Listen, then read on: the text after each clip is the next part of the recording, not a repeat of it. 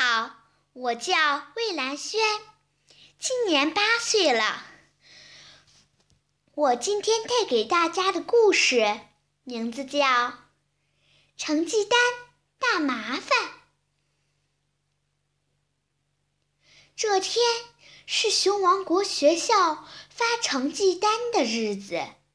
当小熊哥哥班上的同学吃过午饭，回到教室的时候，每个人的桌子上都放着一个大信封。大多数同学都立刻坐下，从信封里拿出成绩单看了起来。除了小熊哥哥，他只是坐在那盯着信封发呆。许多同学都对自己的成绩很满意，大多数人得了 A、B，有些人得了 C。但是小熊哥哥盯着自己的信封，就像它是一颗快要爆炸的炸弹。他拿起信封，慢慢的、慢慢的把成绩单从信封里一点一点抽出来，几乎全军覆没。小熊哥哥每科的成绩都很糟糕，除了体育。如果鲍勃老师会给谁的体育课打 A 的话，那一定是给小熊哥哥，因为除了是足球队队长和明星守门员之外。小熊哥哥还是跑得最快的，棒球打得最好的，而且做起体操来灵活的像只猴子。但问题就出在这儿，小熊哥哥深深地陷入体育运动里，其他学科的成绩往下滑滑滑，这并不是一夜之间发生的事。熊爸爸和熊妈妈本来应该预见到这种结果，但是由于种种原因，他们没有。现在，小熊哥哥深深地陷入了这碗浑水里，那么深，眼看就要没到眼睛了。放学的时候，小熊妹妹正在等校车。他拿到一张很棒的成绩单，正想告诉小熊哥哥：“哥哥，哥哥，你猜怎么着？”他大声喊道：“我得了三个 A 和两个 B，这是我最好的成绩啦！我从没……”但是他没有把话说完，便停了下来。小熊哥哥脸上的表情告诉他，他的成绩很糟糕。他的眼神直愣愣的，走路来像个机器人。他们上了校车。你这个呆呆的朋友是谁呀？小熊妹妹最好的朋友丽兹故意问。小熊妹妹心不在焉地说：“拿了个烂成绩单。”小熊哥哥坐在过道边上，两眼直勾勾地盯着前面，就这样一路到家。熊爸爸看小熊哥哥的成绩单的时候，熊妈妈和小熊妹妹就从隔壁房间偷看他们。怕爸爸发怒。小熊妹妹用手捂住了耳朵。不过，熊爸爸还没有发火，当然只不过是一开始。紧接着，树屋里爆发出有史以来最强烈的吼声，它震动了地面，它摇动了大树，它把小动物们都吓得纷纷钻进自己的洞里。熊爸爸说了所有爸爸见到一张如此糟糕的成绩单时都会说的话：“这是我见过的最差劲的成绩单啦，太过分啦，太丢脸了！想想，这竟然是我儿子的。”那么，熊爸爸瞪着小熊哥哥说：“你自己有什么要说的？”我我想我我会被关禁闭。小熊哥哥紧张的、不安的望着熊爸爸。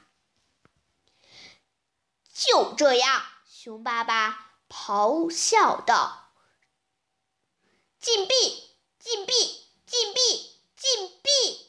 你别想再看电视，别想再玩电子游戏，别想再看电影。”别想再玩滑板车，别想再滑旱冰，别想再踢足球，别想再做运动。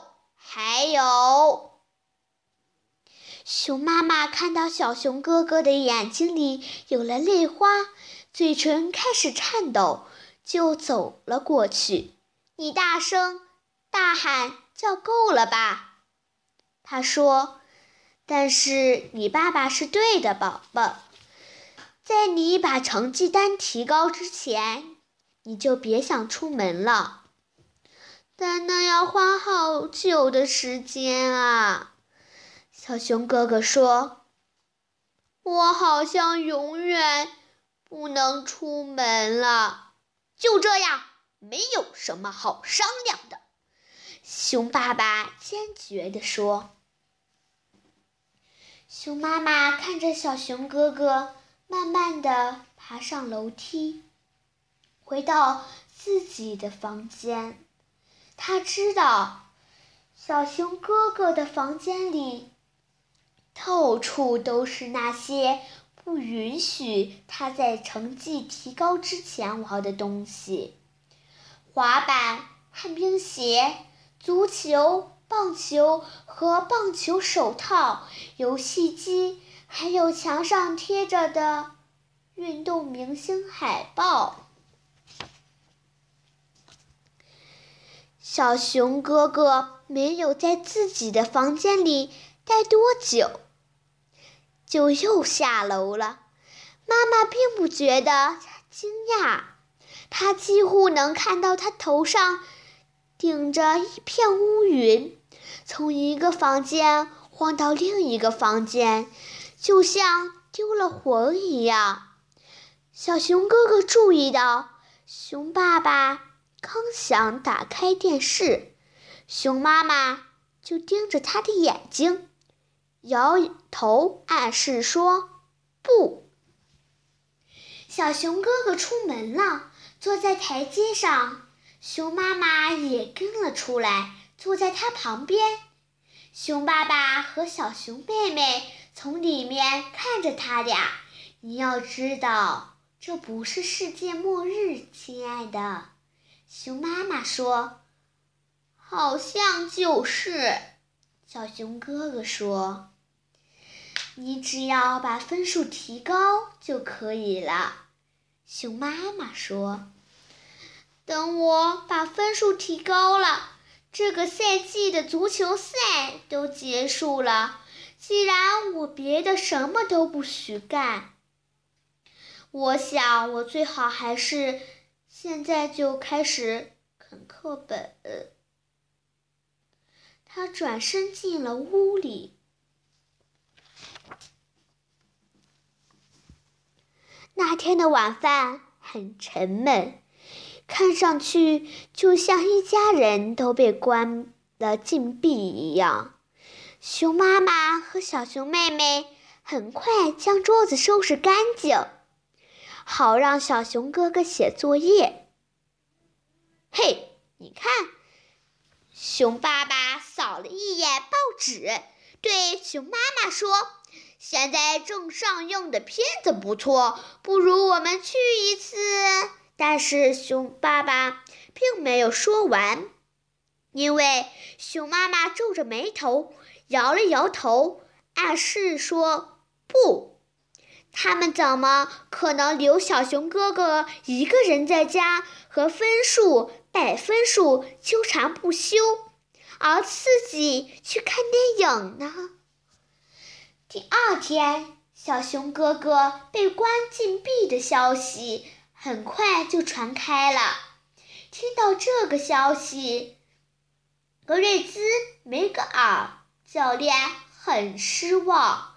球队马上就要参加几场重要的比赛，他们要是没有了明星守门员，就少了几分胜利的把握。放学后，小熊妹妹走进厨房，苦着脸跳上椅子，窝在那里。你这是在发什么愁？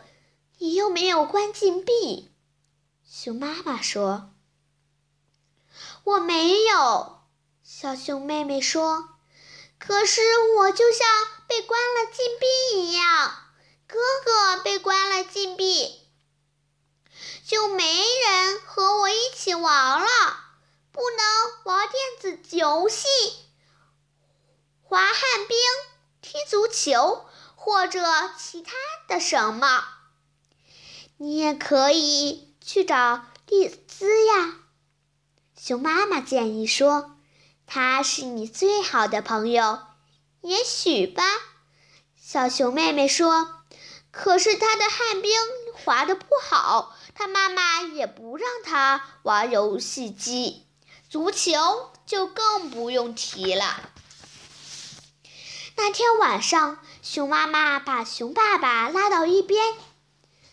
亲爱的，他说：“我跟你一样对小熊哥哥的成绩感到失望，但在这个问题上，我们也应该承担一部分责任。我们也有责任。”熊爸爸说：“是啊。”熊妈妈说：“作为家长，不只是在足球比赛上为他欢呼就可以了。”我们应该早点想到要检查他的作业。那我们现在该怎么做呢？熊爸爸问。我觉得小熊哥哥在分数和百分数上有很大的问题。你不是擅长这些吗？咱为什么不帮他一下呢？结果表明，在这个问题上，熊爸爸也很吃力，反而是熊妈妈帮了他们两个人。连小熊妹妹也加入了进来，她负责检查小熊哥哥背心的单词。一家人都忘记了时间，很晚才上床睡觉。第二天晚上，除了往常的家庭作业。小熊哥哥还要做一个太阳系的模型，幸好熊妈妈有足够多的蔬菜水果，来帮小熊哥哥完完成这个任务。就像前天晚上一样，全家人都参与了进来。第二天，小熊哥哥放学回家的时候，熊爸爸感觉有点招架不住了。小熊哥哥在分数和百分数测验上拿了个 B，太阳系模型拿了个 A，当然这也有他们一份功劳。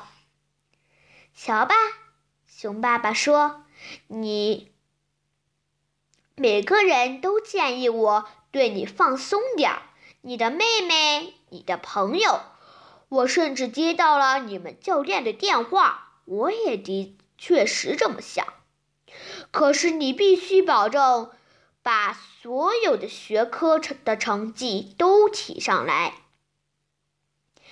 并且不再落后。